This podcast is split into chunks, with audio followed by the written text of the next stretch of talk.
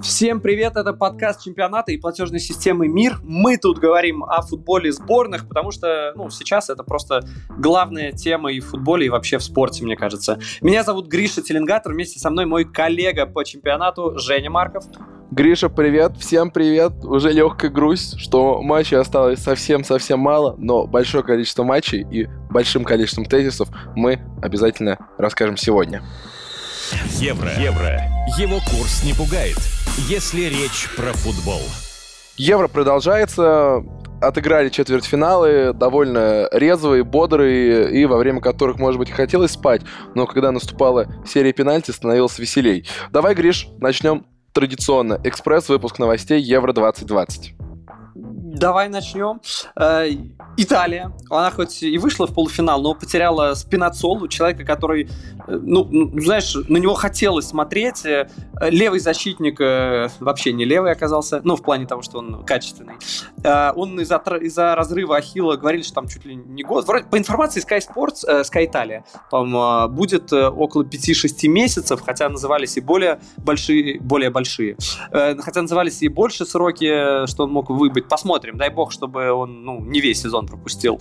Э, есть очень трогательное видео, э, Итальянская Федерация футбола опубликовала, на котором футболисты сборной Италии в самолете, э, я не знаю, может, он еще не взлетел, не знаю, но они позвонили по видеосвязи с Пинацоли, уже когда, ну, видимо, в больнице был, и скандировали, скандировали ему «Оле, оле, оле, оле, спина, спина». Это еще, ну, прикинь, весь самолет шизит, футболисты сборной Италии, ну, подчеркивает дух, который есть у команды. Было бы э, забавно, если бы это все было в полете по Wi-Fi. Wi-Fi же бывает наверху иногда. Да, да, ну у таких э, VIP-персон может быть не то, что Wi-Fi, у них вообще может быть э, что угодно, да.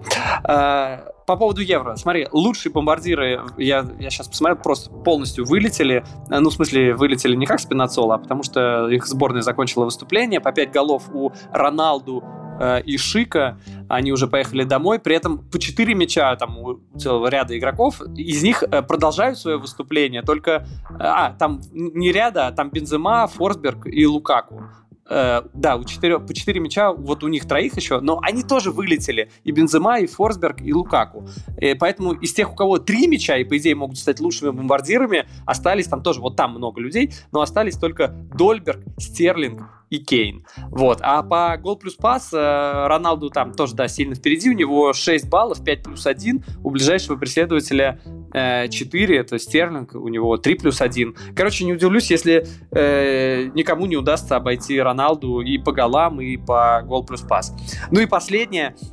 Э, факт, который прям удивил э, матч вот Украина-Англия. Хендерсон появился на поле э, на 57-й минуте и в матче с Украиной отдал больше всего точных передач среди всех полузащитников сборной Англии. То есть, при, прикинь, он 50, на 57-й минуте вышел, играл, сколько там, три, считай, треть матча, ну, чуть больше, но по сравнению с э, другими игроками полузащиты отдал больше точных передач. Это прям вау. И это тот самый Хендерсон, которого болельщики Ливерпуля называют не Джерардом, и его критикуют. Но он действительно не Джерард, но он другой.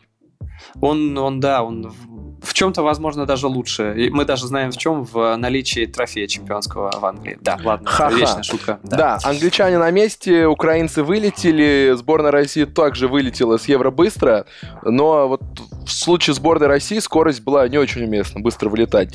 Зато в другой ситуации скорость здорово пригодится. City Mobile — это быстрая подача машин, опытные водители и доступные цены. Там другие преимущества вы можете понять сами. А и теперь комфортные поездки с кэшбэком кэшбэком 10% на Ситимобиле доступны по карте платежной системы МИР официального партнера сборной России по футболу. Достаточно просто пройти по ссылке под подкастом и оформить себе выгодное и комфортное путешествие на автомобиле. Перед заказом такси не забудьте зарегистрировать свою карту на сайте приветмир.ру. Всем привет. А, и там же вы можете познакомиться со всеми акциями в рамках сборной выгодных предложений от платежной системы МИР. Так что давайте кататься, общаться с таксистами, потому что они очень скучают. И получать кэшбэк. Ну а теперь гость. Гриша, гость? Да, гость, так и есть. Евро. Евро. Саутгейт задает тренды и Арнольды.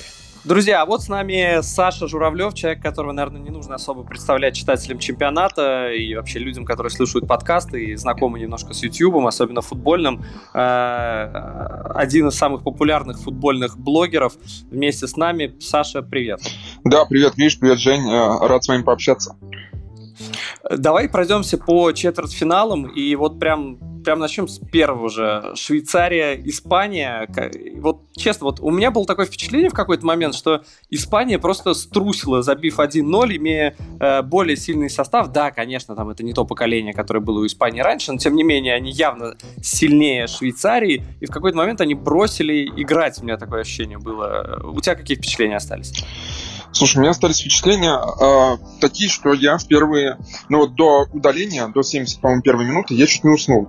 Вот такие у меня впечатления остались от этого матча, потому что Испания первые два матча провела точно в такой же манере, что мне казалось, это самая неинтересная команда чемпионата, но потом вернулся Бускетс в строй, и все у них пошло очень хорошо.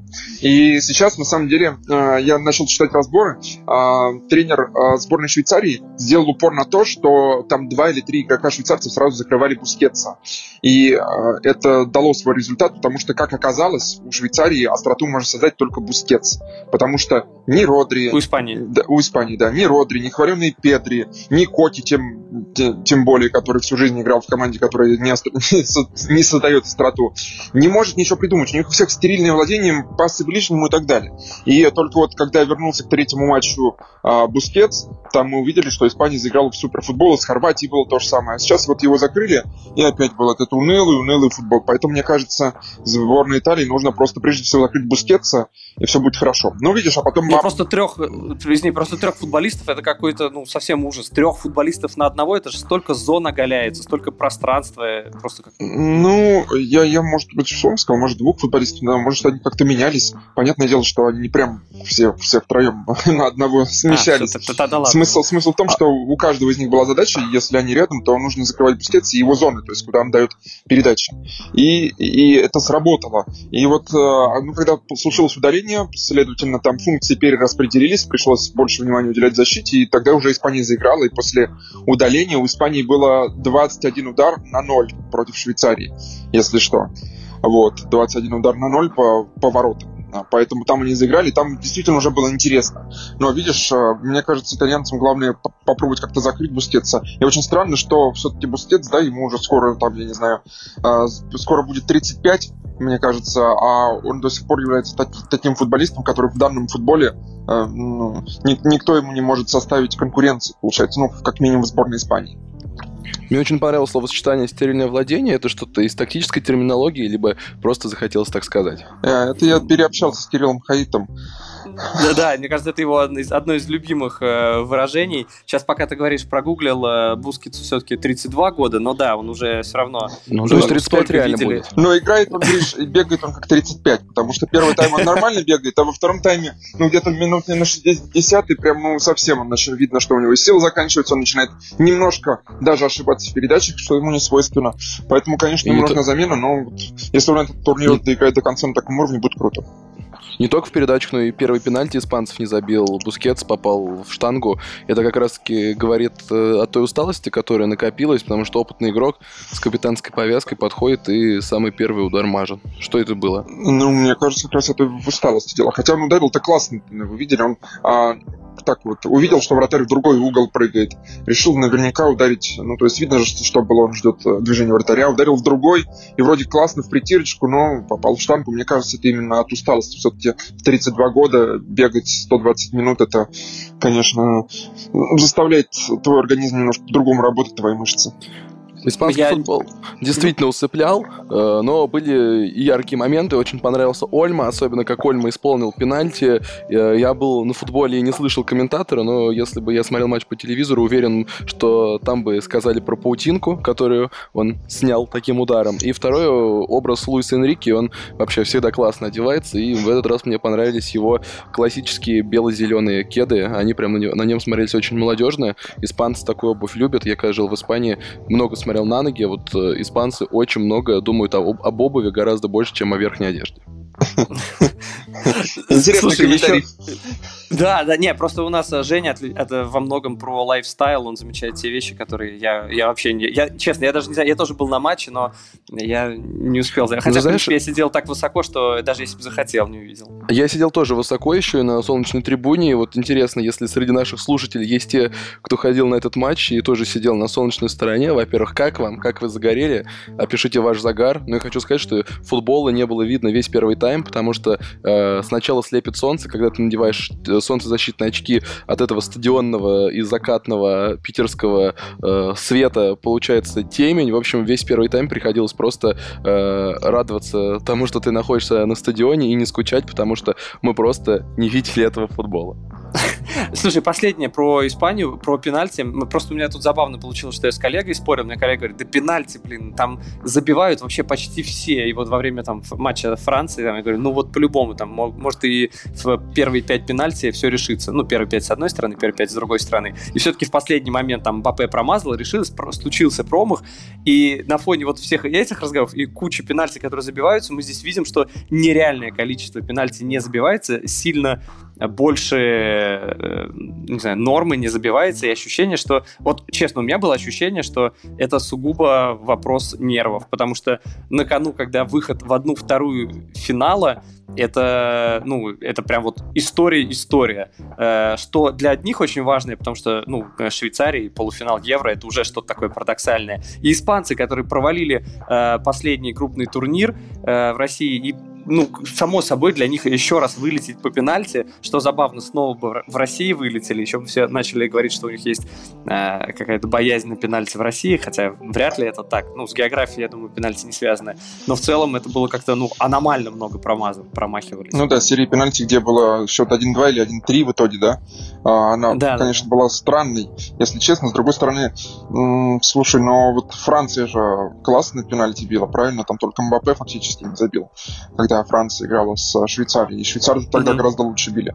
Не знаю, в чем здесь дело. Возможно, команды больше устали, может быть, потому что, ну, все-таки тоже после 120 минут, как я сказал, тяжело это делать. С другой стороны, правда, нервы. Ну, и, наверное, еще все-таки уровень мастерства не, не такой высокий, как у той сборной Испании, которая там брала 2 евро и чемпионат э, мира. Все равно эти игроки, всякие Ольмо, там, Сарабии и так далее, Морено, они все-таки немножко другого уровня. Поэтому, Хотя, видишь, тот же Бускетс не забил, который все знают, что это один из лучших в мире футболистов. Но в целом, мне кажется, вот эти три фактора вместе как-то соединились и дали такой результат. Ну, тогда нужно отметить еще и вратарей, потому что, какая не смешная шутка, но что Зомер стоял не как бумер.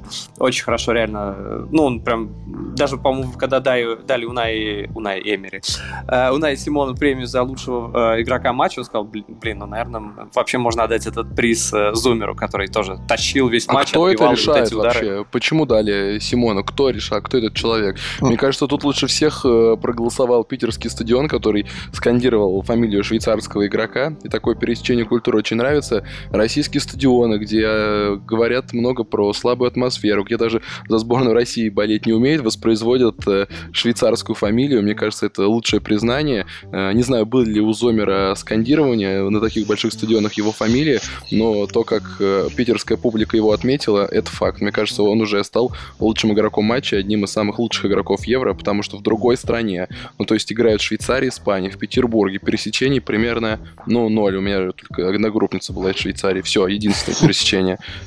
И тут кричат фамилию швейцарского Слушай, вратаря. я просто не был на матче, а долго кричали его фамилию? Часто? До, часто, часто, в несколько заходов. Э... То есть после каждого сейва какого-то крутого его? Ну, не, ну да, после этого. Во-первых, во время дополнительного времени, времени, во время серии пенальти. Это делали это не швейцарцы, они, наверное, кричали бы не «Зомер, Зомер». У них бы все-таки было что-нибудь без русского акцента. А. Не, просто нужно еще учитывать, что весь стадион болел за Швейцарию, что меня поразило. Команда Испании тысячу раз известнее и по именам, и сама по себе сборная известнее. А, но весь стадион поддерживал Швейцарию. Я просто, ну, видимо, может быть, это какая-то склонность болеть за андердогов. Да, знаю. Испанию освистывали даже, то есть да. было много испанских маек, все радовались э, барабану Манол, но в какой-то момент Испанию стали ос- освистывать. Да потому что она играла ужасный, ужасный футбол. Ну, ну, кстати, по делу. Усыпляющий, поэтому никому это не понравилось. А швейцарцы бились, все понимают, что они ниже классом э, их игроки, но они бились, пытались что-то там атаковать, и все понимают, что Испания, по идее, это должна играть лучше, а она играет, э, дает пас ближнему. Не хочется смотреть на такой футбол. Я думаю, как бы все естественно. Вот. А как Зомер реагировал? Я, кстати, Скажи мне, как Зомер реагировал? Он слышал э, его на фамилию? Да. Ну, не знаю, пока как реагирует. Обычно никто, кроме Роналду, не начинает там показывать на ухо или что-нибудь такое. Давайте, давайте, руками заводить, когда его фамилию. Да, за- э. замечен не был. Все-таки это происходило во время игры. Но я вспомню еще одну деталь. Швейцарские колокольчики принесли на гостевую трибуну красного цвета. Причем не такие маленькие, которые висят на корох, а просто огромные колокола, такие стилизованные. И в них звонили и воспроизводили такой звук. То есть, если испанский сектор это был барабан, дун-дун-дун, то швейцарцы это колокольчики. Получилось да, такая Реально ощущение, как будто корова потерялась. Вот реально на протяжении всего матча так думаю, что, что такое, ну, непривычно. Идем дальше? Да. Бельгия, Италия. Э, по вывеске, наверное, самый мощный матч, да, потому что у нас э, Э, ну, я не знаю, можно так сказать, думаю, можно 4 топ-сборные в четвертьфиналах. Есть один матч, где ни одной топ-сборной, а вот это матч как раз, где две топ-сборные, Бельгия, Италия, супер-турбо-матч. Ну, и, э, слушай, и не только по вывеске, но и по качеству футбола это был лучший четвертьфинал. Скорости, борьба, я просто не отрываясь э, смотрел телевизора. А, то есть, если первый, первый матч вот в тот день Испании я чуть не уснул, то второй матч я, как вот, знаешь, итальянцы, а, руки так э, складывают, э, э, складывают в такой, я не знаю, утенка такого, знаешь, и начинают вот так вот ими делать, типа, когда, когда что-то им не нравится, или когда они чего-то офигевают, как Буфон иногда делал. Вот, с такими же руками я смотрел этот матч, потому что я такой, это же белиссимо, это же просто невероятно было, слушай. И классно, что и Бельгия начала играть в футбол, потому что в матче с Португалией она просто сидела в обороне. И Доку, что, что делал Доку? Вот скажи мне, это, это какой-то невероятный парень, ему там всего 18 лет или 19, и он просто проходил, 19, да. проходил на дриблинге там по, по, по несколько человек. И, слушай, и я подумал, а он же вышел вместо Азара, а вместо Азара сначала выходил Карраско, который вообще ничего не показал. Потом выходил сам Азар, который тоже сказал, что я на самом деле вместо Азара, а не, не за Азара, потому что он играл так себе. И потом вот вышел, к счастью, к счастью, у Азара, к счастью для Бельгии, у Азара была травма, и мы получили самый яркий индивидуальный перформанс четвертьфиналов, как мне кажется, благодаря тому, что вышел Доку. А... Вообще, кажется, какой-то такой Адама Труре, только Адама Труре проходит по флангу, всех накручивает и обычно навешивает, а здесь человек просто смещается в штрафную просто и бьет ну, я не знаю, мне, для меня это тоже, конечно, главное впечатление. Я этого парня особо не знал. Ну, еще бы им 19 лет. Он играет... В Рене. Э, в Рене, да, ну, я, я не смотрю особо чемпионат Франции, честно. И тут просто как какое-то космическое впечатление, да. Мы честно, вот он мог реально решить исход матча, он был близок. Вот просто, может быть, там где-то в пас ему стоило сыграть после седьмой водки, возможно, но в целом все равно впечатление, что какой-то космический парень такой, ну, ну, я, конечно, понимаю, что это уже избито, что всех называть новыми Месси, но то, как он обходил соперников, как в стойке, это реально похоже было. Ну, я не ну, знаю, только, только, только по массе раз в два больше Месси, а так... А так похож. Ну, знаешь... Не, ну он, кстати, тоже, он э, невысокий, он 171 сантиметр, так что, в принципе... Ну, он такой лукакообразный, слушай, он такой широкий. Да, да, ну покрупнее, под, под, потолще, вот, да. И, ну, шикери, скорее. Да, и мне показалось, если сравнивать его с Адамо Троре, он все-таки более тонкий футболист, потому что Адамо Троре, он прям по рельсам пробежать навесить за счет скорости, да, а, как-то там с корпуса. А он все-таки как-то потоньше. Он иногда какие-то интересные финты выдумывал. Иногда очень нестандартной техникой уходил от соперника. Понятно, что у него тоже в основном не на финтах, а на какой-то резкой смене направлений, но как-то более изящно это было, чем у Адама Троре. Вот. И, и да, и круто, конечно, что он вышел, потому что Дебрёне мы, я читал, а, сообщил о том, что на самом деле играл с травмой, и это было видно, потому что Дебрёне был сам не свой. И получилось, что самый опасный игрок на поле был это вот этот Джереми Доку. И видно было, знаешь, когда после первых двух обводок у него пошло, то все, он почувствовал себе уверенность. У молодежи такое бывает. Если вот два раза там три что-то проходит, то дальше все, они на кураже, и он на кураже был весь матч.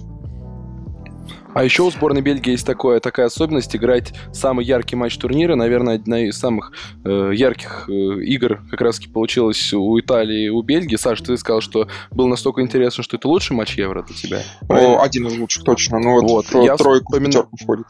Хорошо, помните чемпионат мира Бельгия-Бразилия, ярчайший матч, бельгийцы проходят в полуфинал. Ну, в общем, бельгийцы никак не доходят до финала и не могут взять трофей с Мартинесом, без Мартинеса, но выдают такие матчи, по которым просто хочется вспоминать эти чемпионаты. Но, Это романтика. Да, но я вот по поводу Бразилии не совсем с тобой соглашусь, потому что там был яркий матч, но прежде всего со стороны Бразилии, потому что в том матче, как вот в игре с Португалией примерно, Бельгия сидела в основном в обороне, и и там за матч надо сказать спасибо большое именно Бразилии, потому что Бразилия атаковала, Бразилия что-то пыталась сделать, но Бельгия выиграла. Я бы сказал, что тот был матч, один из, я вот сейчас по секрету скажу, готовлю топ, один из самых э, несправедливых по результату. То есть у меня будет топ, где команды э, доминировали полностью, но э, побеждала почему-то другая команда. И вот тот матч, я бы сказал, что входит в их число.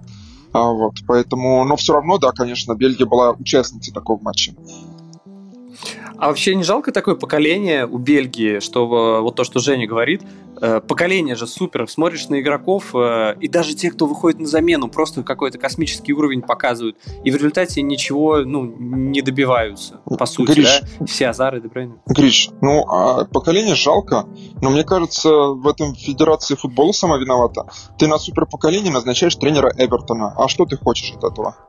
Если назначаешь тренера Эвертона, извини меня, Роберт... Слушай, ну если это был Анчелотти, то, мне кажется, было бы все нормально. Нет, это Роберто Мартинес, а до этого был вообще какой-то ноунейм, который ничего не добивался с большими клубами. Я забыл даже уже его фамилию, который вот был до Мартинеса в 2016-2017 годах.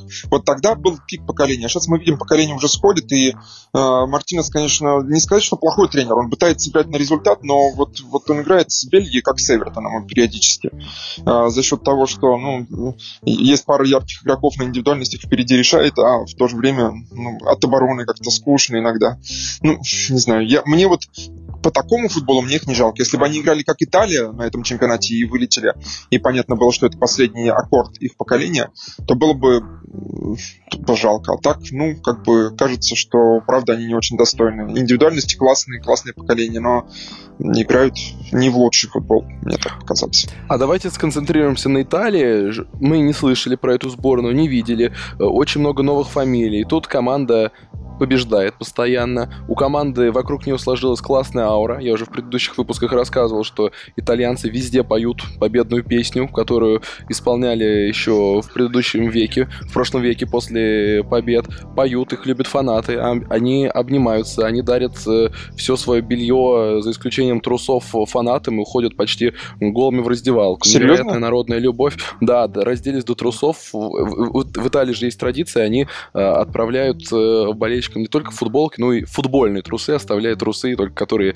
э, нижнее белье. Подожди, то есть они, они прям во время, после матча, прям на поле раздеваются, все, дарят, дарят Раздеваются, и, да, и, и дарят э, болельщикам каждый, футболки. Да, это матч. было трусы. сейчас на Евро, но это, правда, не все делают, не все футболисты Ну, это итальянская, это, это итальянская история, там да. после больших побед, я помню Марко Вучиничи, который играл за Рому, просто раздевали регулярно, была какая-то у них там традиция. Именно ему доставалось. И, э, с одной стороны, не футбольное замечание, замечание. Футбол настолько э, сейчас ограничен масками, дистанцией и так далее. И очень странно видеть, что игроки идут в первые ряды, братаются, все их обнимают. Ну хорошо, это все равно проявление эмоций. Надеемся, что это никак не повлияет э, ни на чье здоровье. Но вот просто Италию начали обожать. Причем я это смотрю и в России, потому как люди реагируют на фан-зоне во время просмотра в интернете. Все восхищены Италией и не могут поверить, что когда-то Роберто Манчини занимал «Зенитом» не Лига Чемпионская даже место. Что случилось? Слушай, мне кажется, знаешь, я просто добавлю, они так исполняют гимн, что они видно, mm-hmm. что они сейчас пойдут рвать просто соперников. Неважно, кто там соперник. Просто они пойдут, они так орут этот гимн. Ну, видно, что вот именно заряд у них какой-то вот прям мотивация у них прям в порядке. Я не знаю, делали это э, в Манчини или, может быть, это вообще что-то такое исконно итальянское. Э, не знаю, но выглядит прям мощно. Mm-hmm. Мне кажется, люди просто видят, во-первых, заряженность их, э, наши, в том числе в России, да, во-вторых, им нравится, как Италия играет. Италия вместе с Испанией, как ни странно, да, самая забивающая команда турнира. Но Испания просто там два раза по пять мячей забила в двух матчах, а в остальных трех играла как э, унылая, э, как какая-нибудь Том. Да, уныло. Ну, условно, в атаке. Ну, кстати, в первом матче было нормально, просто не забивали. Ну, я имею в виду именно в реализации. Ну, Гриш, нет, они ну, всегда да. играют нормально, они всегда позиционно атакуют, они всегда пытаются что-то создавать, но смысл в том, что вот именно решающий пас у них некому отдать, как Бускетс, то есть никто резко не передергивает, то есть у них всегда ближнему, ближнему, ближнему, а Бускетсу дашь мяч, он сразу раз на другой фланг перейдет, раз, даст дальний пас, раз, еще что-то.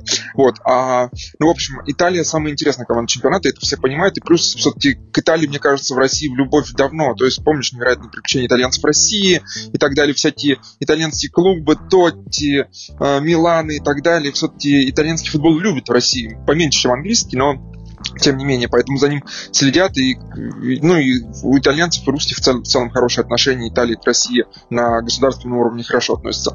Поэтому, я думаю, здесь все так сложилось вместе, ну и, конечно же, самое главное, это классная игра, которую показывает Испания, атакующая, о, Италия, прошу прощения, да, атакующая, а, вот, а, и так, а что там, Жень, ты вначале еще задавался каким-то вопросом? Ну, Нет, что ну, случилось, да. А, а, ну, помимо эмоций, мы говорим про эмоции, про то, что любят, а вот если на футбольном уровне это просто выросли футболисты с а, длинными смотри. фамилиями а-ля Спинацола или что? Жалко, кстати, Спинацол два раза был признан лучшим игроком матча и сейчас получил разрыв, по всей видимости, Ахилла. И это реально полгода-год. А парень был в, такой, в таком порядке, что казалось, что он сейчас весь сезон будет разрывать. Видимо, весь сезон пропустит. Очень жаль. И, кстати говоря, это сразу же на четвертьфинал финал одна из главных проблем Италии, потому что у них на фланге будет Эмерсон, который весь сезон просидел на банке а, в Челси, а, если я не ошибаюсь, это этот Эмерсон, да, а, и, ну, то есть это явно слабое место, а у Испании, наоборот, сильные фланги. Мы как раз, у нас сегодня вышло пять причин, с вариантом, кто выйдет в финал Италии или Испании, мы как раз говорим о том, что вот за счет флангов а, может выйти, пройти дальше Испании, потому что у них сильные сдвоенные фланги, там с одной стороны Альба, с другой Аспелькуэта подключается, а тут на фланге будет с одной стороны Эмерсон, а с другой Де Лоренцо, который просто деклассировал этот Даку, мне кажется, у него психологическая травма после матча с Бельгией. А, вот. А по поводу Манчини, знаешь что, я недавно делал интервью с Тимощуком небольшое, и а, я у него тоже спрашивал, ну, не под камеру говорю, вот, а что, ну, это еще было до евро. А, говорю, вот Манчини, у него уже тогда была серия, да, с, это вот победная долгая. Я говорю, ну а как, почему такой тренер? Он, а, а, ведь в «Зените» все называли его просто манекеном для шарфа, а, как говорил Вася да, и все говорили, что он просто забил а, на «Зенит» и там занял какое-то в итоге шестое место, я не помню, а, с огромным бюджетом. Он говорит, что на самом деле Манчини это один из а, вообще самых а, интересных тренеров, с которыми он работает, потому что он а, он говорит, у него очень сильный штаб, он постоянно работает с тактикой, он постоянно тебе что-то объясняет, говорит, то есть он весь был в, в клубе, в «Зените», но первые полгода. Потом он говорит, э, он, по, по всей видимости, уже договорился с Федерацией футбола Италии, начал, загорелся сборной, и все, и вторые полгода он просто постоянно ездил в Италию и полностью уже забил на «Зенит», начало что-то не получаться, и он говорит, он просто-напросто забил вторые полгода, но первые полгода, когда он был заинтересован, он говорит, это один из лучших тренеров, с которым я работал. Ну, то есть он был уже тогда в штабе, а он говорит, из тех, как, с кем работал и как игрок, и как уже потом наставник. Он говорит, он многому очень мог научить, но вот потом, видимо, ему с одной стороны надоело, заскучал по родине, с другой стороны, видимо, у него в голове была просто одна сборная Италии, и это, по всей видимости, была мечта его детства, ну, может быть, не детства, но всей жизни, и он просто забил на «Зенит», и сам уже хотел из него уйти, но сезон довел. Поэтому Манчини-то, по всей видимости, а, хороший тренер, но вот так вот, а, вот так вот случилось. Ну и плюс ко всему, слушайте, ну Дзюба ведь сказал, что Манчини не тренер, а мы знаем, что если Дзюба про кого-то говорит, что этот человек не тренер, значит он что-то выигрывает. Либо Лигу Европы несколько раз, либо вот выйдет, может быть, в финал чемпионата мира, ну как минимум уже медали возьмет, да, потому что матча за третье место нет. Да, да, так да. что я у себя написал в Инстаграме, что если Дзюба кого-то называет плохим тренером, то это как благословение.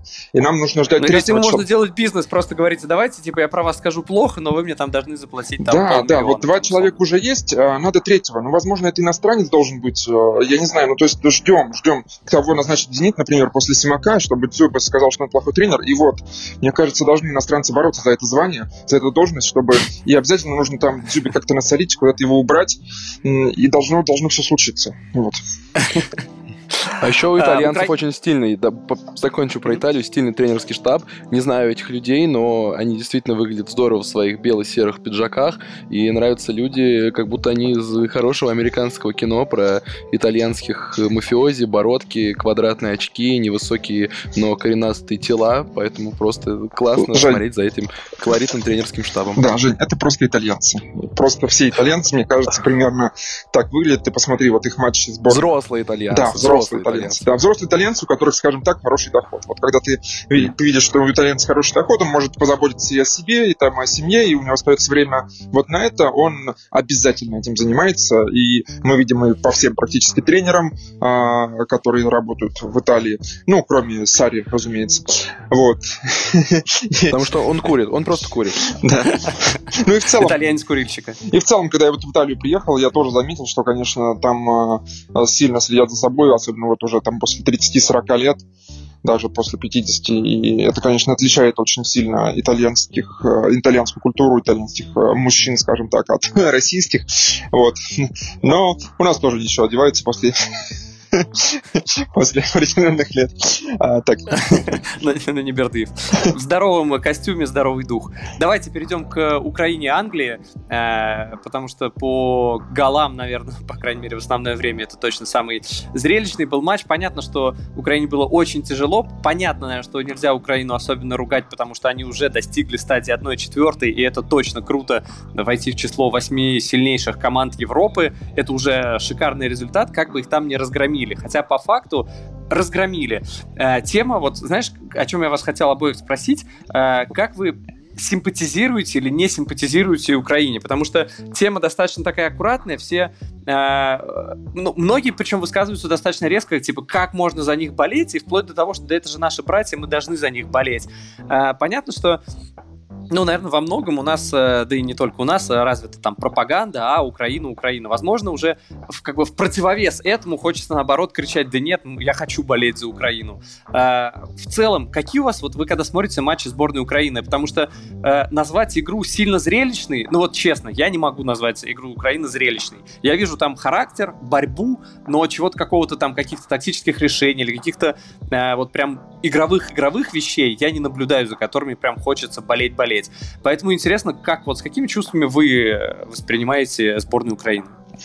Слушай, смотри, а, есть два момента. Во-первых, конечно, в целом Россия и Украина, они исторически были Киевской Русью, да, одним народом, по большому счету. Отличий у нас, правда, не так много, если мы не берем там западных украинцев, которые там присоединились э, к Украине от Польши, да, у нас, правда, очень много общего. С другой стороны, есть сейчас нынешний конфликт, который происходит, и мы слышим уже какой седьмой год или восьмой, я приезжаю когда к маме, которая смотрит телевизор, я, и там, если я включаю Россию, один какую-нибудь, я, я слышу опять про Украину, я думаю, господи, как эта тема может до сих пор не надоесть. И, конечно, когда у тебя тебе с экрана телевизора уже который год говорят, что Украина плохая, Украина что-то против России делает, ты особо уже не хочешь против нее болеть. А в Украине говорят то же самое про Россию уже 7-8 год, да? Поэтому, Мне кажется, уже 8-9, да. А, нет, с 14 -го года, получается, 7 все, сейчас а, 21 А, да, да, да. да, да. Вот, поэтому, как бы, да, это, естественно, плюс ко всему, видишь, есть такие некрасивые истории, как э, история о том, что во Львове, в фан-зоне Львова, э, решили наливать всем бесплатное пиво за каждый гол в ворота сборной России перед матчем с Бельгией. И, конечно, у нас это все очень сильно зафорсилось, эта тема распространилась, и ты думаешь, ну вот как я буду болеть за сборную, которая так болеет сильно против моей сборной, с одной стороны. Но с другой стороны, ты же понимаешь, что, в принципе, не все украинцы так думают. То есть, э, мне кажется, даже вот эти люди, которые сказали, что мы будем наливать бесплатное пиво, они в итоге пожалели, потому что, наверное, после того, как Бельгия разгромила Россию, они, наверное, обанкротились. Да, поэтому, наверное, они вот... Не, у них там был лимит на, на пер, первые, 100, э, первые 100 бокалов бесплатно, по-моему. А, вот так вот. ну, не, люди продумали, продумали, продумали. Да, то есть они подумали, да, что Россия может быть разгромлена. Ну, в общем, а, мне кажется, но в то же время и в России же есть люди, которые так сильно ненавидят Украину, поэтому, мне кажется, не нужно обращать вот на такие вещи внимание. Нужно обращать внимание именно, знаешь, ну, вот у меня очень много друзей э, украинцев, да, которые, с которыми я либо общаюсь в соцсетях, либо которые здесь живут, которые, у которых украинские корни. И за счет этого я понимаю, что все равно это не чужая нам страна. Это страна, ну, и в России много украинцев, украинских корней много у всех. Поэтому, ну, конечно, ты ей симпатизируешь, с одной стороны. С другой стороны, ты понимаешь, что украинский футбол, он тоже ближе, близок к российскому. У них такие же проблемы, у них ужасно низкий контракт э, от телевидения, да, у них э, не ходят на трибуны, у них люди, ну, у них там, плохая инфраструктура во многих городах, там, и, ну, не очень э, высокий уровень жизни населения, из-за этого там проблемы, в том числе с детским футболом, там нельзя отправить детей в какие-то специальные на лагеря и на сборы не все могут позволить. Ты понимаешь, что все равно это близко очень к тебе, и ты понимаешь, что у них те же самые проблемы, что и у тебя, по большому счету. И из-за этого ты за них болеешь. Плюс есть личности типа Зинченко, типа Шевченко, которые на самом деле вообще на украинском-то и не разговаривают. Потому что, ну, мы знаем, Восточная Украина и Киев, они э, издревле были э, городами русскоязычными. И там действительно вот до 2014 года тяжело даже было найти людей, которые говорят на украинском. Ну, это я, конечно, преувеличиваю, потому что там много приезжих, но в целом Киев был русскоязычным городом. И поэтому ну, ты понимаешь, что это что-то родное с тобой, как ни крути. Да, вот эти вот все моменты, они заставляют немножко так с пренебрежением может относиться к сборной Украины. Ты думаешь, ну, хорошо, что выступили, что тоже провалились, да, что и мы провалились, и они провалились, но с другой стороны, все равно ты понимаешь, что правильнее все-таки за них болеть, и хочется просто не думать об этой политической составляющей. А, вот. Да, но ты имеешь в виду, они провалились явно не про этот турнир. А, я имею в виду про вчерашний матч. Вчерашний матч они, а, конечно, да. Угу. да. Да, да, да. я про конкретный матч. А что касается турнира, да нет, они, конечно, выступили круто, но я бы сказал, что фактически Украина провела круто один матч. Матч со Швецией. Вот, э, потому что в группе они проиграли две игры, в том числе Австрии, да. Э, в Австрии вообще ужасный футбол был. И обыграли только, наверное, самую слабую команду турнира Северную Македонию. Ну, откровенно говоря, по многим... И то так напряженно достаточно. Да, обыграли. напряженно обыграли Северную Македонию, которая даже, мне кажется, слабее Финляндии, потому что Финляндия хотя бы э, очень круто сидит в обороне и мало пропускает всегда. Вот она, она всю жизнь, ну, то есть не всю жизнь, последние два года, там пропускала один-два мяча максимум за матч. То есть, э, ну, не считая, может быть, каких-то отдельных игр, где там были товарищеские игры. Вот. А Северная Македония самая такая, ну, знаешь, мне кажется, абсолютно середнячок, маленькая, маленькая страна. А, первый раз попала на такой турнир, хотя Финляндия, по-моему, тоже первый раз, но все равно она еще слабее. Поэтому э, просто с тремя очками Россия не вышла из группы, а с тремя очками, обыграв Северную Македонию, Украина вышла из группы. И вся разница, конечно, в этом матче со Швецией, который, э, ну, этот матч с Швецией действительно сделал, сделал разницу большую между нашими командами, потому что Швеция, э, в принципе, абсолютно такого же уровня команда, как Украина, даже, может быть, в каких-то моментах посильнее, потому что там побольше людей играет в зарубежных чемпионатах и чуть-чуть подороже эта команда по, э, по этому самому по трансфермаркету, ну, незначительно, но тем не менее. Вот. И все-таки на турнире Швеция заняла первое место в своей группе. Казалось, что она сильнее гораздо Украины, но украинцы прошли. Вот за счет этого, конечно, их выступление уже можно считать удачным, и пусть они были разгромлены, но мы видим, что, с другой стороны, благодаря этому разгрому мы увидели, что Украина команда очень невысокого уровня, ну, откровенно. Повыше, конечно, чем Россия сейчас, но игроки там все-таки многие из украинского чемпионата, и многие ошибаются сильно, а все-таки вот эти вот лидеры, Ермоленко, Иремчук и Зинченко, они втроем не всегда могут вывозить.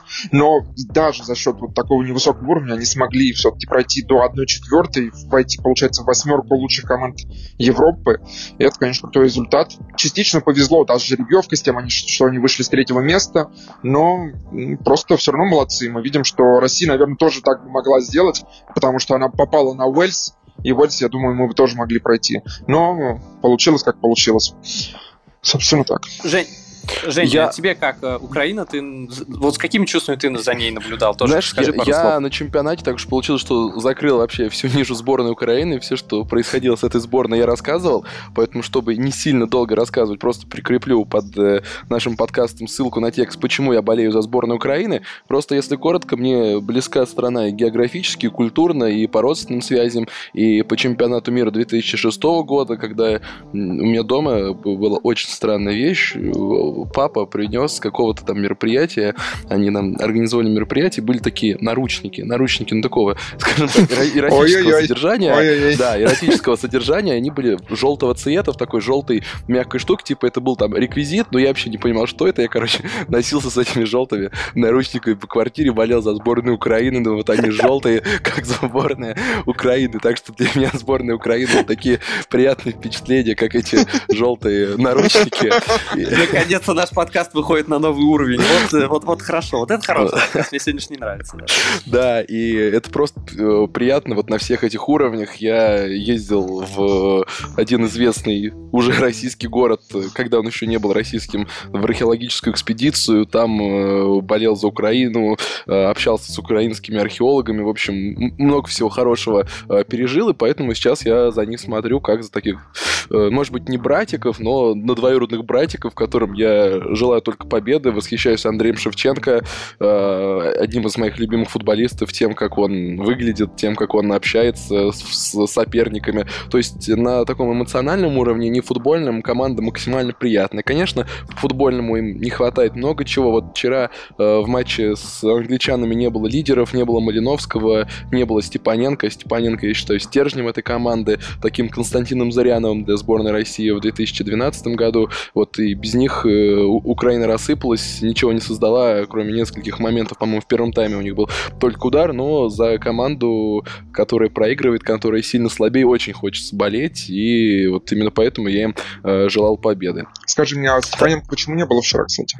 Он был в запасе, видимо, ничего сказано не было, видимо, не готов. По Малиновскому тоже не было каких-то данных, но я читал э, комментарии, там кто-то переводил какие-то очень э, не самые официальные источники, и где-то там Шевченко сказал, что у Малиновского небольшая травма, ну, скорее всего, просто повреждения не были готовы, потому что матч с э, Швецией очень много сил отнял, много травмированных было, причем крепко травмированных игроков. Я даже был не уверен, что Ермоленко будет играть с англичанами англичанами. Так что здорово, ну, здорово но в то же время 120 там, минут. Да, там Малиновский уже не играл в том матче, он только на замену вышел и, кстати, ничего не показал mm-hmm. в матче со шведами. Друзья, Англия не пропускает вообще, она вышла в полуфинал, не пропустив ни одного мяча, это рекорд, такого не было. От Англии, которая считалась вечная проблема вратари, и казалось, эта проблема актуальна еще и теперь, потому что, ну, на воротах стоит да, Пикфорд, да. человек такой достаточно косячный, кто следит за АПЛ, знает, что у Пикфорда имидж человека, который любит привозить что-то такое невр... невротичное буквально, вот реально в его движениях есть. Даже то, как он травмировал Ван Дейка, в этом тоже было что-то невротичное. Вот вы вообще понимаете, что происходит? То, что я не очень понимаю. В принципе, мы видим Пикфорда, который Пикфорд. Вот он выбегает из ворот и промахивается э, мимо мяча, ногой бьет мимо мяча. Точнее, он попадает по мячу, но показательный, да, не выбивает его как по-человечески, как вратарь должен, а просто едва его задевает, и, ну, как бы он поднимает потом руку, да, я виноват. Ну, то есть мы видим, это тот Пикфорд, его не подменили. И даже да, когда он да, отбивает да. мяч, мяч летит вот прям ему в голову, он его нормально, надежно отбивает просто кулаками, вот перед собой, перед лицом ставит два кулака, отбивает мяч и в следующее мгновение так очень э, забавно, кокетливо поджимает ножки и падает. То есть ты можешь просто отбил удар и дальше стоять на двух ногах. А он вперед как-то поджимает. Ну, то есть он такой забавный персонаж, и, и он не пропускает ни одного мяча. Э, друзья, что происходит? Это просто со- уровень соперников или что? А я правильно понимаю, что Пикфорд такой парень с нашего двора? Потому что я помню на чемпионате мира 2018 он же был в сборной, да, уже тогда? По-моему, был, да. Его просто дико прикалывали англичане. Э, я был на секторе англичан на матче Англии-Хорватии. В общем, по Пикфорду там проходились, но как-то по-доброму. Такое ощущение, что он с нами в паб ходит, а потом на матч выходит, и все ему аплодируют. Вот такое было ощущение. Слушай, а вот вы прикиньте, кто-нибудь поставил перед началом чемпионата, что лучшим вратарем чемпионата будет Пикфорд. А, ну, это же человек, наверное, может квартиру купить. А, особенно если он поставил, что лучшим а, голкипером чемпионата Пикфорд, а лучшим бомбардиром Патрик Шик. Ну, это же просто mm. будет комбо. А, вот, ну, самое... Мне кажется, таких людей не существует в природе. Да? самое главное, что Пикфорд может, учитывая, что они сейчас играют в Дании, да, может из Дании не пропустить, и потом, кто знает, что будет, если там, условно, Испания выйдет и опять накроет Бускетса, вдруг он весь турнир проведет вот так, и все скажут, ну, Пикфорд реально супер вратарь, хотя мы видим даже по вчерашнему матчу, было заметно, что он может накосячить очень сильно в любой момент, но, но это смешно. Но вообще, конечно, дело в том, что просто очень трусливая тактика у э, Саудгейта, и он постоянно шестью где-то человеками сидит в обороне, и максимум четыре человека у него уходит атаковать, и там что-то придумывает. И все его голы придуманы тремя-четырьмя человеками, которые убегают вперед. Вот э, в этом причина, то есть он максимально обезопашивает э, свои ворота. Э, очень... Ты прям как Черчесов, перевожу по-русски, как он сказал, э, по, по, по, по, Ты по-русски плохо понимаешь. Да, да, Перевожу да, да, по-русски слова Путина, деле... который, который он перевел неправильно. Путин сказал открытым практически текстом, что нам нужно кадровые изменения имени тренера. Он сказал, перевожу по-русски, а ничего не надо менять, нужно просто работать. Да-да, ну до Черчесова дойдем, у нас есть этот вопрос. Смотри, по поводу Англии, там реально острота, вот в моем понимании, идет от Стерлинга, э, я бы все-таки сказал, что все-таки Грилиша, несмотря на то, что он мало играет, и Люка Шоу. Вот три игрока, вот которых, если что, э, я, я подсказываю, нужно закрыть в полуфинале, чтобы пройти дальше. Ну да. и Кейн, не забывай все-таки. Кейн, Кей, Кейн, знаешь, он не от него идет острота, он может ее замкнуть, да? да? Но вот именно создатель остроты, не уверен. Ну да, да, поэтому я говорю, все, все отмечают, что команда просто не атакует большими силами. Они, а, им главное закрыть сзади, но вперед бегают 3-4 человека, ну максимум 5 подключится, знаешь, буквально на полсекунды и обратно, ой, полминутки и обратно бежит назад. Ну, то есть вот у него главное не пропустить. Он, видимо, настолько уверен в себе. Вот, а я думаю, что если дойдет до серии пенальти, и там Пикфорд на воротах, ты как будешь уверен в себе, мне интересно, или нет? Или, или ты навалишься в конце? Ну, в общем, мне кажется, вот в этом причина, конечно, основная, но хочется мне, конечно, чтобы все-таки англичанам забили, несмотря на их красивую серию, вот пусть забьют, и вот я хочу посмотреть, как они будут действовать, какой футбол играть после того, как им забьют, потому что, видишь, они все время осторожничают, осторожничают, осторожничают, а вот если им забьют, они должны открываться, и вот это будет интересно. Э, смотрите, не так много времени остается. Давайте быстренько Чехия, Дания. Э, вообще, кстати, вот мы говорим, что у Англии легкий календарь, а у Дании можно же так тоже Друзья, сказать одна ремарочка по Англии. Я просто решил посмотреть, так, кто, кто запасной вратарь сборной Англии. А это вообще нормально, что один из них играет в Эсбромович, а другой в Шеффилде.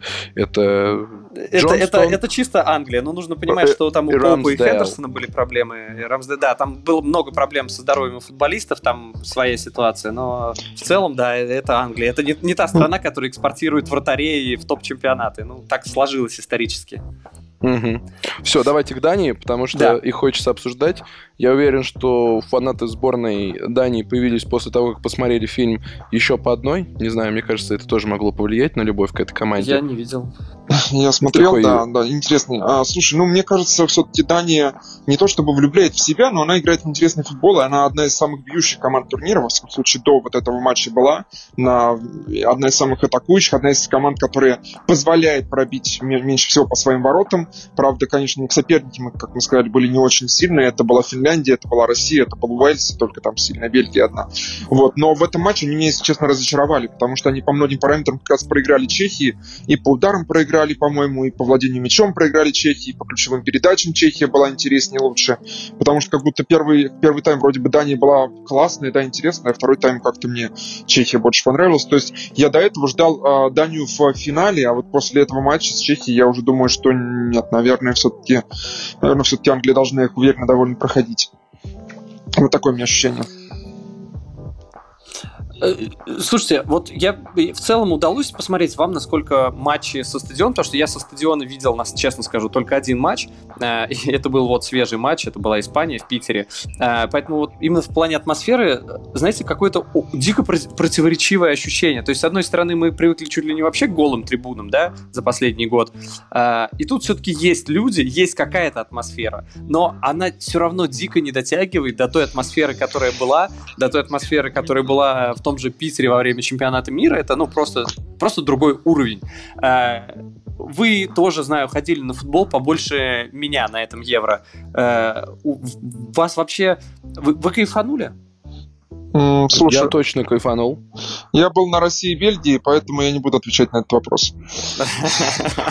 А я был в Петербурге практически на всех матчах, и я точно кайфанул, просто потому что я себе отдавал отчет, в какое непростое время живем, что весь этот праздник может закончиться после финала Евро или после последнего матча в Петербурге. Точнее, я уже на себе начинаю понимать. Меня тут пригласили провести одно мероприятие под конец Евро, а его уже отменили, сказали, что ограничения.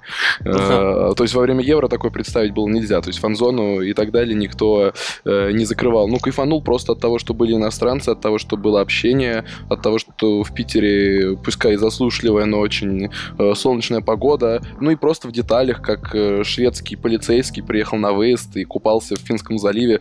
Я потом на него подписался, у него 40 тысяч подписчиков, он блогер полицейский, что вот такие вот э, знакомства, они э, возможны, что люди счастливы, что люди просто стучат кулаками по столам, когда забивают сборную Эвертона, Италии, русские люди стучат, что футбол действительно объединяет, и Это его любят... Ну, там не такой был бы, наверное, стук, если бы Нобель своими кулаками стучал, там было. Поэтому просто футбол есть, футбол объединяет. И, в общем, у меня, может быть, такие, знаете, э, розовые сопли, но я, правда, соскучился по большим турнирам. Я понимаю, что в Питере будет финал Лиги Чемпионов. Ну и как бы все, у нас в России толп мексиканцев уже не будет в любом случае, э, потому что я не могу представить турнир, на котором Россия и Мексика встретятся в России. Ну и с европейцами так более-менее уже этот э, поток заканчивается. Здорово, что это случилось на нашем веку или десятилетия. Здорово, но, конечно, все равно ковидные ограничения дали о себе знать, потому что болельщиков приезжает не так много из других стран. А вчера я смотрел матч в Баку, да, Дания с Чехией, там вообще не слышно было болельщиков, как будто они не приехали, потому что, ну, все говорят, что все-таки из европейских стран в страны не Евросоюза ехать довольно тяжело, потому что после этого в Евросоюзе нужно соблюдать карантин, там, ну, где-то 5 дней, где-то там 10 дней и так далее. И было довольно мало болельщиков, видно было, что, конечно, все атмосфера совсем не та, и именно скучно было смотреть матч. Но в целом, да, я, конечно, согласен, что это гораздо лучше, чем то, что мы видели в течение всего сезона. Потому что все равно ты понимаешь, что стадион не полный, но ощущение того, что есть зрители, есть э, трибуны заполненные, да, а, это ощущение есть. Вот. И даже когда я был в Питере на матче России и Бельгии, там же все равно рассадка через одно кресло, и нет такого, что где-то в кучке люди сидят, а где-то совсем пусто. Ну, потому что там все билеты были проданы на этот матч, все там 50%. И было ощущение, что как будто заполненность стадион. Правда, он не болел, конечно. Вернее, он болел первые минут 15, там, пока Семенов не решил показать, э, что, что он может. Вот, а потом, конечно, уже не болел, ну, так, так играла сборная. А в целом, конечно, все равно, все равно классно, да. Но жаль, жаль что а, ковид э, испортил такую, такую идею, потому что идея это была просто невероятно крутая, что болельщики со всех стран перемещаются между ними.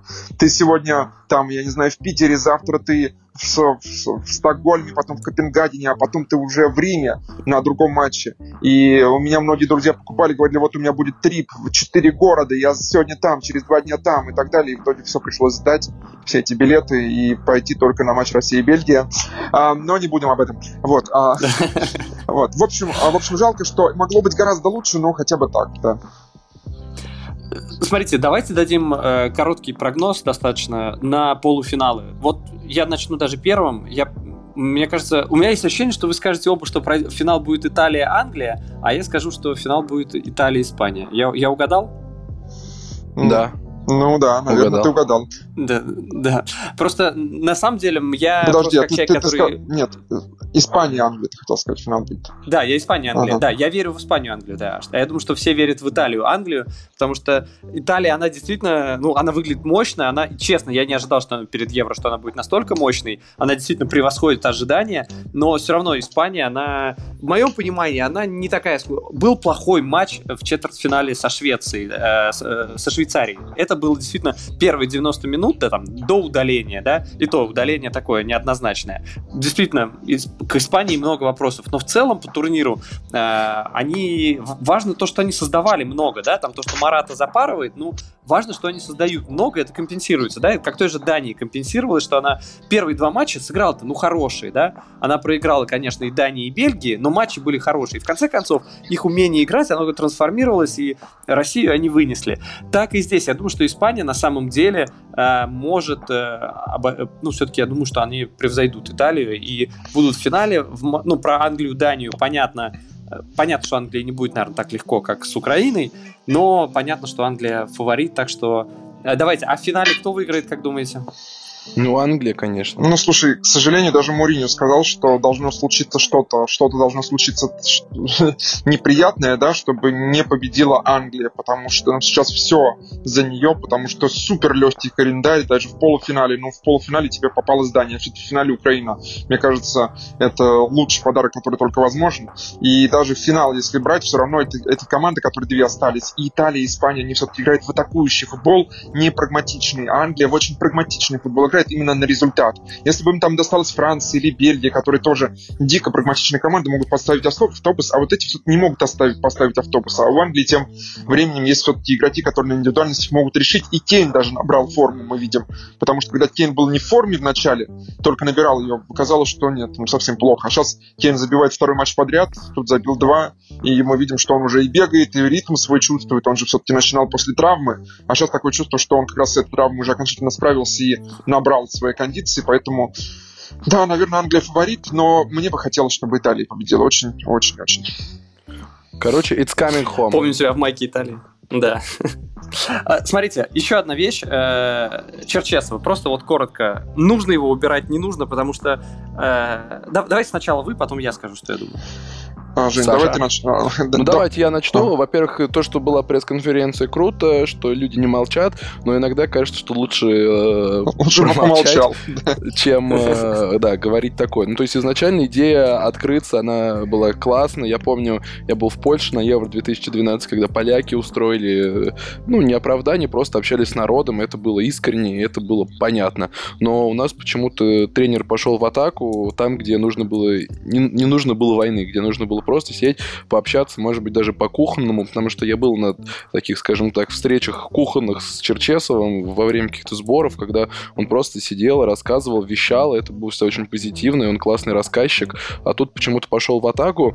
Мне это не симпатично, но мне и не симпатична история московского ЦСКА, где поменяли тренера просто чтобы поменять. Я считаю, что единственный аргумент менять любого тренера на планете в любительской команде, в команде РПЛ, особенно в сборной, стороны, это когда есть тот, кто достойный, это когда есть кто-то лучше. Э, поймет РФС, э, комитет и страна, что вот есть замечательный тренер, который и сильнее, и он будет на таком на эмоциональном уровне со страной э, в хорошем смысле резонировать, тогда нужно на него менять. Если непонятно на кого менять, я против этого. У нас важный матч с Хорватией и, и все. Угу. А, на самом деле, мне кажется, самая главная проблема в том, что Черчесов сам по себе такой человек, он как будто совсем другого поколения и не понимает, как нужно общаться с аудиторией. Знаешь, как многие у нас все-таки в области, он говорит, я на госпосту, вот он такой типичный человек на госпосту, который, а, который не понимает, что, чем живет народ, такое ощущение. То есть э, у меня ощущение было, что мы с ним, нас с ним а, разделяют сто лет сто. То есть, знаешь, если там ты не понимаешь иногда поколение зумеров, являясь там условно миллениалом или из поколения Никс, то мне кажется, э, Черчесов это поколение вообще какое-то э, поколение Пи, я не знаю, которое было лет сто назад. Такое чувство, что человек совсем другими живет э, ценностями и другими, ну, то есть он, вот можно же абсолютно логично оправдать все проблемы, можно честно сказать, что это было так, это не так. Он начинает расплывчато отвечать к типичной политике, ты думаешь, ну, господи, ну, ты лучше бы помолчал. Хотя вроде как, вроде как Черчесов сам захотел организовать эту пресс-конференцию и поговорить со всеми, а в итоге опять сработал себе в минус. Вот такое ощущение у меня было. По поводу замены его, ну, вот я, у меня тоже ролик выходил по поводу того, почему не нужно хейтить сборную России, где я говорил, что на самом деле проблема гораздо глубже, чем в Черчесове и там в Дзюбе, и его нереализованных каких-то моментах, да. Но э, я правда не вижу, кто сейчас... Э, мне, наверное, с одной стороны, можно сказать, что вот кто угодно. Но вот кто угодно, мне кажется, сейчас не подходит. К, вот из российских тренеров мне бы интересно было посмотреть на Слуцкого. Но Слуцкий, по-моему, уже, во-первых, работал и проводил Евро, и он ушел после такого сильного хейта на него, что, мне кажется, он точно, точно не хочет идти в сборную. Плюс у него в Рубине все классно, он только вывел команду в Еврокубке, он там уже полтора года работает и дает результат, и ему нужно сейчас бросить все, я думаю, ему это тоже не нужно. Плюс ко всему сейчас ты приходишь, когда уже идет, идет отборочный цикл, это же очень рискованно. А если ты сейчас не выведешь сборную, а ты поменять-то, с одной стороны, тоже ничего не успеешь за эти несколько, ну, то есть фактически год осталось до конца отборочного цикла, ты не успеваешь ничего поменять, а если ты не выводишь в сборную, то опять на тебя хейт, и тебя увольняют, скорее всего. Ну, то есть это реально рискованно сейчас идти в сборную.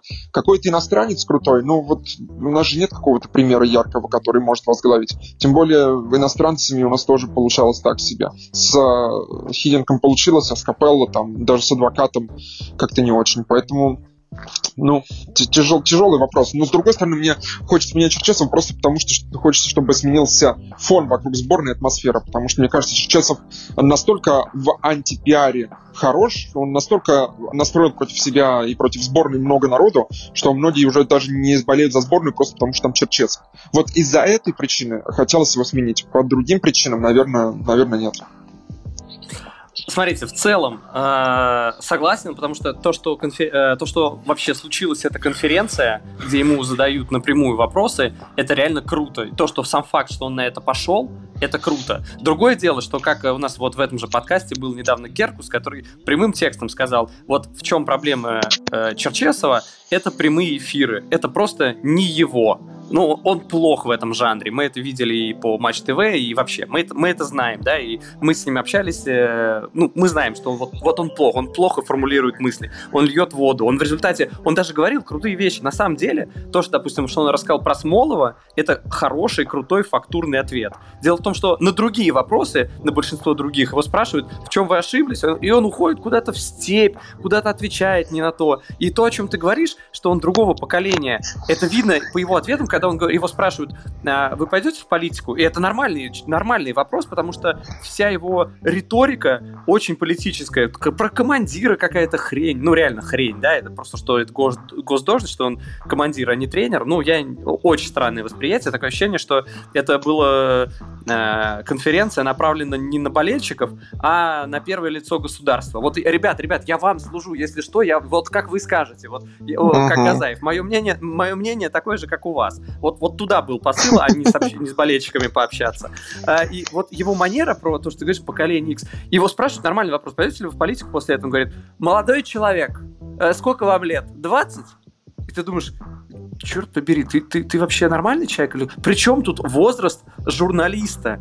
Причем тебя спрашивают, пойдете вы в политику? А ты спрашиваешь возраст журналиста. Мы уже давно находимся в том времени, когда 20-летний парень или там 10-летний парень может быть прав в разговоре с э, опытным человеком. Или что у нас э, самый там старший Никита Симонян, как он сказал, так мы все всегда должны делать. Но это бред. И то, что он переходит, фактически переходит на личности, это, ну, плохо. Вот по результату к Черчесову вопросов нет. Вот лично у меня вопросов нет вообще глобально. Чемпионат мира 2018 года мы прыгнули выше головы, мы выступили хорошо, Черчесов молодец. Это вот два главных старта у него. Э, чемпионат мира хорошо, даже весьма хорошо, и Евро, я считаю, это нормальный средний результат, приемлемый результат. То, что мы обязаны были выиграть у Финляндии, мы у нее выиграли, мы сильнее Финляндии, мы явно слабее Бельгии и Дании, намного слабее Дании. Если этого кто-то не понимает, значит просто кто-то ну, мало следит за футболом и может просто открыть рейтинг э, FIFA или просто посмотреть, в каких клубах играют футболисты Дании, если у них есть сомнения, да, и тогда как бы, все вопросы уйдут.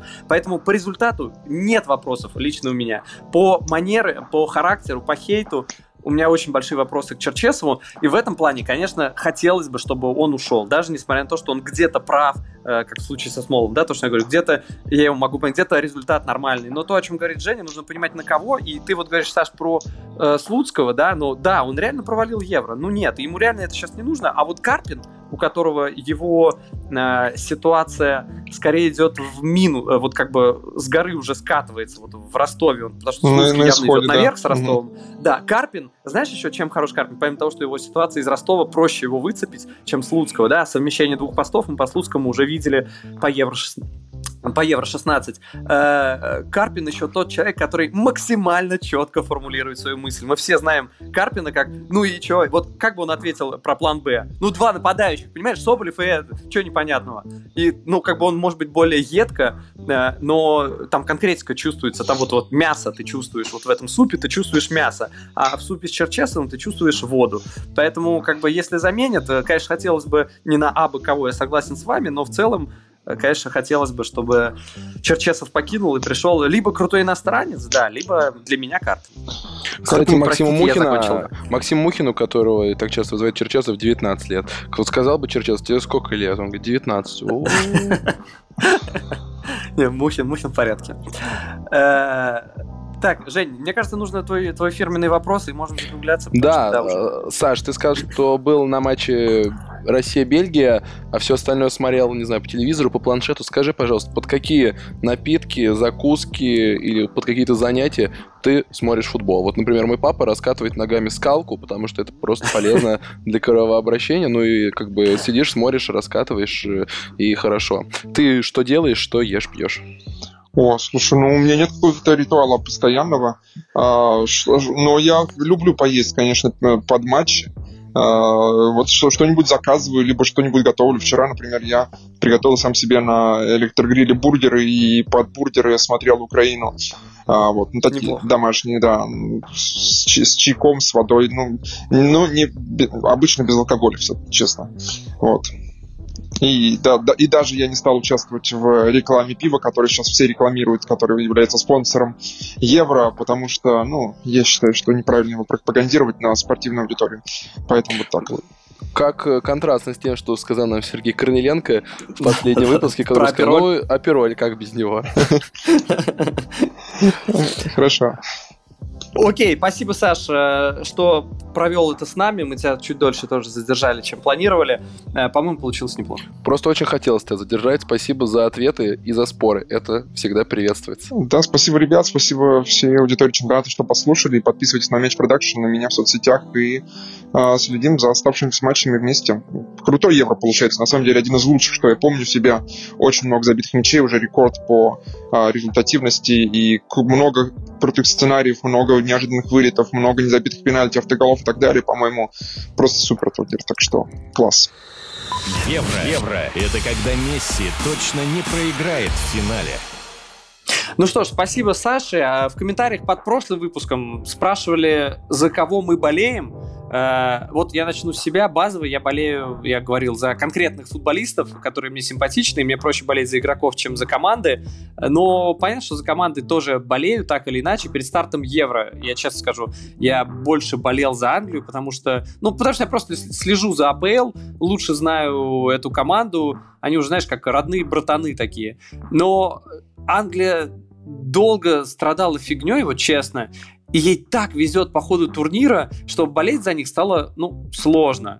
Э, и вот даже вот взять соперника, да, Данию, как они сплотились вокруг ситуации с Эриксоном, просто, ну, ну такой сюжет, который вызывает сострадание, сочувствие. Так что для меня, для самого загадка, в кого я буду, за кого я буду болеть в матче Англия-Дания. Возможно, что все-таки стану болеть за Данию. Ну, конечно, я тоже буду болеть за Данию, и в другом полуфинале у меня тоже все очевидно, я буду за Испанию, просто потому что год жил в этой стране, много меня связывает с Испанией и испанцами, и э, видел своими глазами, я был тогда в маленьком городке под Валенсией, когда выиграли чемпионат мира 2010, удар Иньест, и фейерверки, их э, запускали все-все-все, кто даже дети маленькие, а в валентийском сообществе очень любят взрывать, у них там есть целый праздник, называется Лас Файес, когда они взрывают огромное количество количество петард, и это делают, правда, 6-7-летние дети, я помню эту атмосферу, и был бы не против, если бы в хорошую страну Испанию на эти улочки, на которых, наконец, э, вернулись обычная жизнь, можно теперь можно не носить маски. Люди просто стали фотографии выкладывать в соцсети, как они не носят маски, поэтому за Испанию. Э, ну что ж, пишите, за кого будете болеть вы, чего ждете, пишите в комментариях, э, чего вообще э, хотите, чтобы мы обсудили в следующем выпуске. Мы стараемся прислушиваться ко всем комментариям и тому, что залайкано будет, мы особое внимание обратим. Мы, правда, читаем все. Обычно футболисты говорят, моя мама читает все комментарии про меня. А тут мы выступаем такой заботливой мамой, читаем все, что вы пишете, хорошее, плохое, и даже иногда ставим... Ну, я, честно, иногда ставлю дизлайки комментариям, которые мне не нравятся. А ты? Ну, как, э, я, я очень редко это делаю, когда, вот, знаешь, прям совсем чушь написана. То есть, когда меня просто критикуют, я, ну, как бы за... Я, ты лайкаешь, ты лайкаешь. Не, я не лайкаю, я просто, ну, типа, прохожу. То есть меня могут критиковать, меня могут смешно там подстебать, там, что там даже уже с фамилией, там, что-то, ну, окей, плевать. А когда вот прям реально, знаешь, вот пишут, ну вот прям совсем дичь, я думаю, ну, ну вы что, ну вы в порядке вообще, что вы за люди такие? Вот, тогда вот ставлю дизлайк. Вот, больше, мне, мне кажется, я больше лайков ставлю, чем дизлайков.